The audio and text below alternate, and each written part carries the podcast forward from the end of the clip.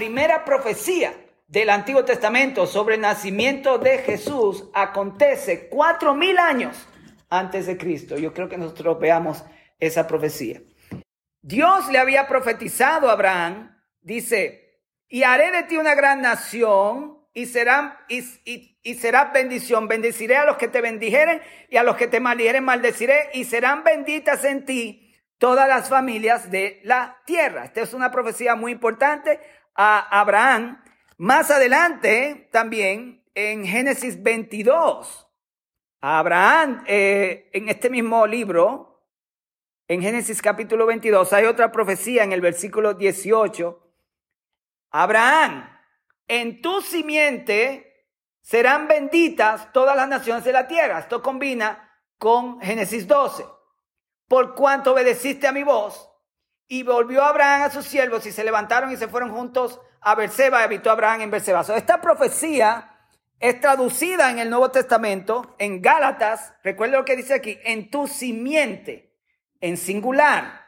Tu simiente es eh, tu hijo, serán benditas todas las naciones de la tierra. Y en Gálatas, el apóstol Pablo interpreta esta profecía de la siguiente manera. Eso se encuentra en Gálatas eh, capítulo 3, versículo 16. Esto es el Nuevo Testamento interpretando el Antiguo. Abraham vivió 1500, eh, 2000 años antes de Cristo. ¿Ok? Vamos a ir a 4000 años antes de Cristo en un momento. Esta profecía sobre la simiente se hace 2000 años antes de Cristo. ¿Ok? La, el, el, el, conteo es regresivo, de 4000 a 2000, de 2000 a 1000, 1000 a 500, 400 y, y nace Jesús. ¿Ok?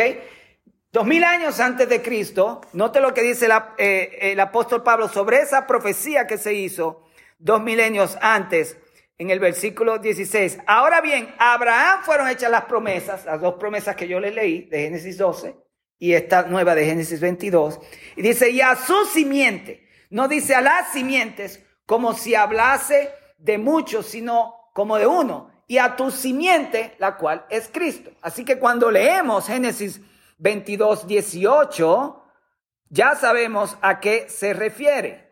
La profecía era que Abraham iba a tener, o de Abraham iba a llegar un hijo, una simiente, y esa simiente es Cristo. En tu simiente serán benditas todas las naciones de la tierra por cuanto obedeciste mi voz. Esto es dos mil años antes de Cristo. Ahora, la palabra simiente es la palabra que yo quiero que usted recuerde bien.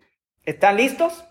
Génesis 3.15, Adán y Eva caen, oyen la voz de Dios, Dios habla con, eh, con Adán, Adán dice, fue la mujer que me diste, Dios va a hablar con Eva, y cuando Dios va a hablar con la serpiente, le dice lo siguiente, y pondré enemistad entre ti y la mujer, eso es la serpiente y la mujer, note ahora, coma, entre tu simiente, a la serpiente, entre tu hijo o tus hijos y la simiente de la simiente de la mujer.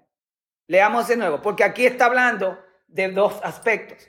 Y pondré enemistad, esto es eh, Dios hablando de la serpiente, y pondré enemistad entre ti y la mujer, entre tu simiente ahí está hablando de hijos. Y la simiente suya, la simiente de la mujer, está hablando de hijos. Esta, la simiente de la mujer, te herirá en la cabeza y tú le herirás en el calcañar. Cuando esta profecía se da, esta profecía se llama el proto-evangelio. Proto-evangelio, antes del evangelio, quiere decir que es la primera vez en la Biblia en que el evangelio de la cruz se predica en la historia humana. Es el consenso de los teólogos. Hay más antes de eso, pero son cosas que hay que ver en, el, lenguaje original. Pero recuérdense, Génesis 3.15 se cumple el momento en el que los pastores entraron, y en el momento en que los magos entraron, en el momento en que nació Jesús. Había tanto conflicto que el diablo lo estaba buscando para matar. La foto de esa historia se encuentra exactamente en el último libro de la Biblia, en el capítulo 12. Yo quiero que antes de irnos Leamos esto porque cuando yo hablo del Jesús que nunca conocí, es porque vamos a ver a ese Jesús del que la Biblia profetiza iba a ser un guerrero y que causó tanta su nacimiento, tanto caos entre, entre Satanás, sus demonios. Nota lo que dice Apocalipsis capítulo 12. Yo quiero que lo leamos y yo le voy a deletrar lo que esto dice. Apareció en el cielo una gran señal, una mujer, recuérdense, estamos hablando de la mujer, la simiente de la mujer, estamos hablando de María, Estamos hablando de la esposa de, Abraham, que iba a tener la simiente que Pablo interpretó era Jesús. Yo quiero que veamos a este, este, este conflicto, lo que se está apareciendo en el tiempo de la Navidad, porque va a dar una perspectiva de qué es lo que estamos celebrando. Apareció en el cielo una gran señal, una mujer vestida de sol con la luna debajo de sus pies y sobre su cabeza una corona de dos estrellas. Doce, te recuerda las doce tribus de Israel. Y estando encinta, clamaba con dolores de parto en la angustia del alumbramiento. También apareció otra señal en el cielo. He aquí un gran dragón escarlata, un gran dragón, que tenía siete cabezas y diez cuernos. Eso habla de reyes. Y en sus cabezas siete diademas y su cola arrastraba la tercera parte de las estrellas del cielo. Esta es, este es el texto que interpreta que el diablo cuando se reveló se llevó una tercera parte de los ángeles. Si usted no lo había visto, aquí está el versículo. Y las arrojó sobre la tierra. Y el dragón, el dragón, se paró frente a la mujer que estaba para dar a luz a fin de devorar a su hijo tan pronto como naciese. Eso fue lo que Herodes quiso hacer cuando Jesús nació.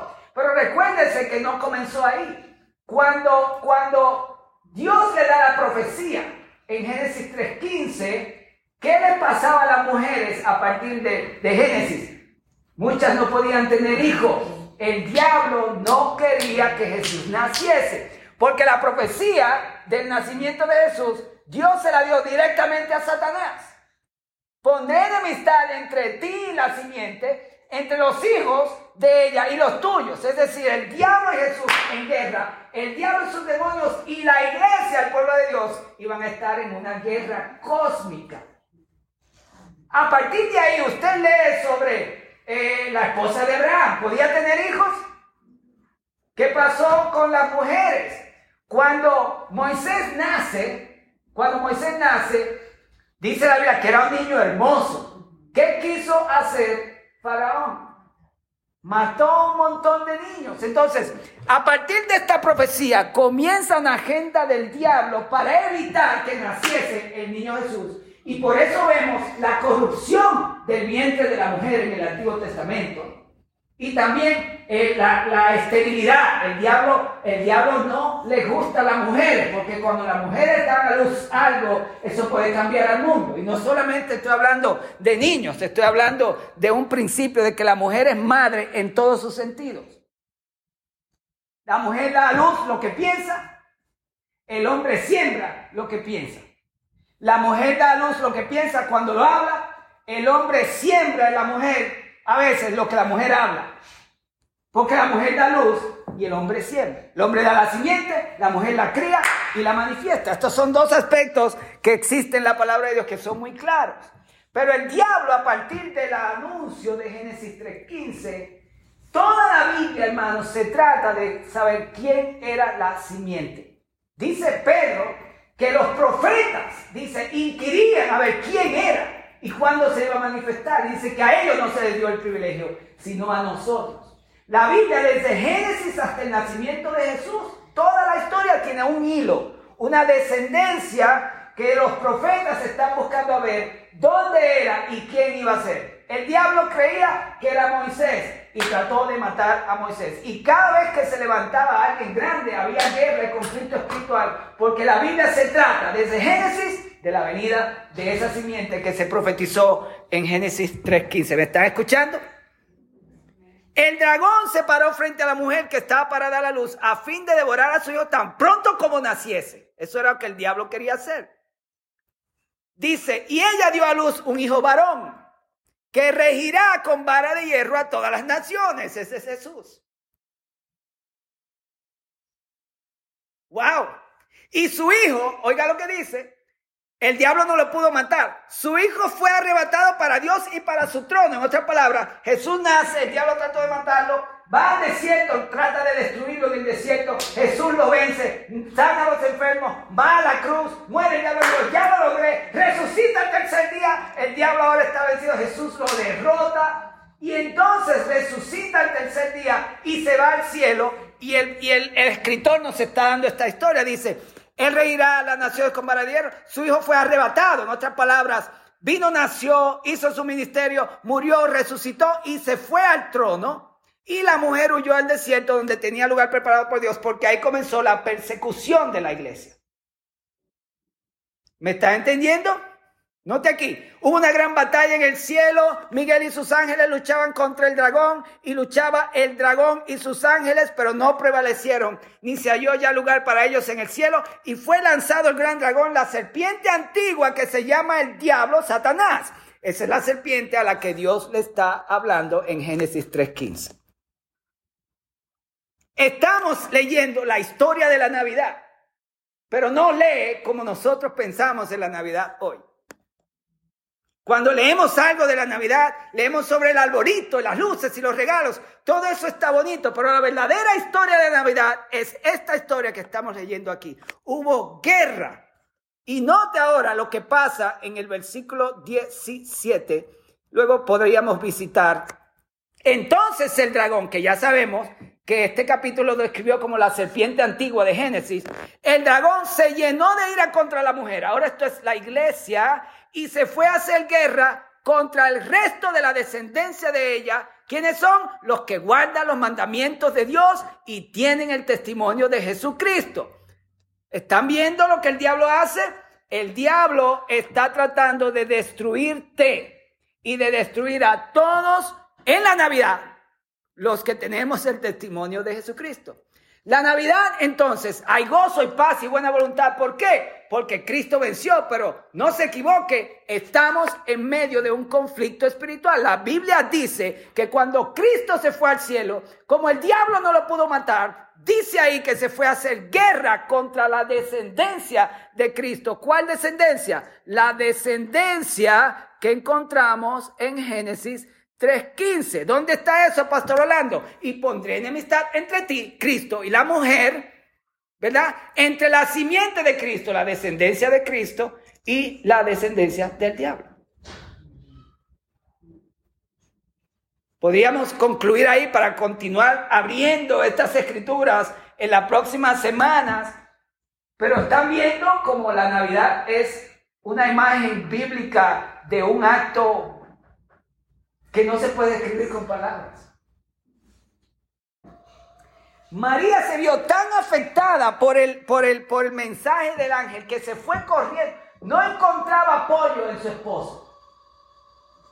José no la pudo consolar. Porque José mismo, su vida fue cambiada con este anuncio. Y María se tuvo que ir corriendo donde Elizabeth para que le dieran una palabra de confort, del impacto espiritual, este nacimiento de Cristo cambió la vida de María, sus planes y los planes de José.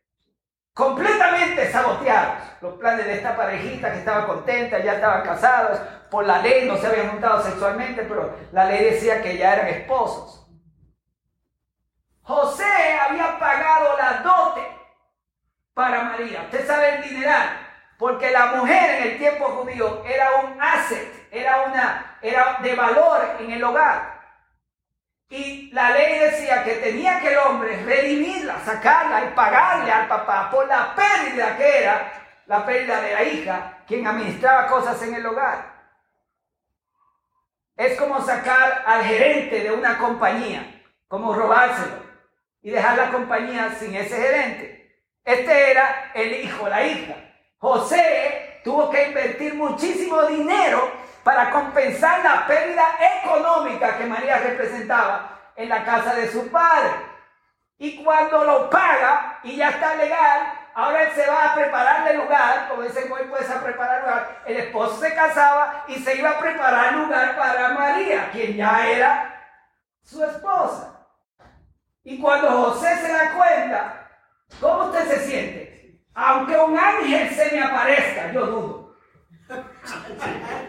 ¿Sí o no, don Ramón? ¿Sí o no, David? Puede venirme el ángel de Jehová y decirme, está preñada de mí. Yo no lo voy a creer, voy a tener duda. Somos humanos. ¿Usted cree que la mente de José cambió y que él nunca pensó mal de María? No, dice que era justo, quería irse. Y era bueno con ella, la amaba porque no quería que la mataran. Pero no olviden, por los próximos nueve meses, don Ramón, tú y yo estuviésemos preocupados, señor David y Oliver, de que si fue verdad que fue un ángel. No dijo José, será el diablo que se me apareció porque también el diablo tiene sus ángeles. Dudando, se embaraza la pobre mujer y viene un ángel y te lo dice en secreto. ¿Qué prueba después que el ángel se fue? Y si usted es judío y conoce la ley, sus pensamientos están corriendo. José no le fue muy bien durante esos nueve meses. Y por eso encontramos a María a los pies de Elizabeth, quien tuvo que confortarla. Porque tanto con José, María no encontraba apoyo. Y probablemente ella, siendo mujer, ¿verdad? Porque la mujer también tiene su mente, no será el diablo que se me apareció a mí. Vamos a ver, aquí somos humanos. Eso no podemos decir que porque María, oh sí que sea tu voluntad. Y la, y la humanidad. Y los planes que tenía. Y José que pagó el dinero, hubiese pagado el dinero por la vecina, dijo José, que estaba ahí mismo. Eh, y ahora mira esto, todo el dinero que yo pagué y lo que estoy invirtiendo. ¿Están viendo? Todo esto no fue tan fácil como nosotros lo pintamos en el pesebre. Aquí habían a dos personas que tuvieron que vivir por fe, contra viento y marea. Una de los dos, María, por poco la matan. La Navidad, entonces, la primera vez que se anuncia, con esto termino, fue el anuncio de una guerra, de un conflicto cósmico que trajo como consecuencia la paz y el gozo que hoy nosotros podemos tener. Pero mientras tanto, a pesar del conocimiento que ustedes están recibiendo hoy, ahí en sus corazones mediten en qué le puede estar diciendo el Espíritu Santo a usted acerca de el significado de la Navidad, de qué se trata y cómo el Señor le está invitando a usted a celebrar las próximas cuatro semanas hacia el día 25 de diciembre.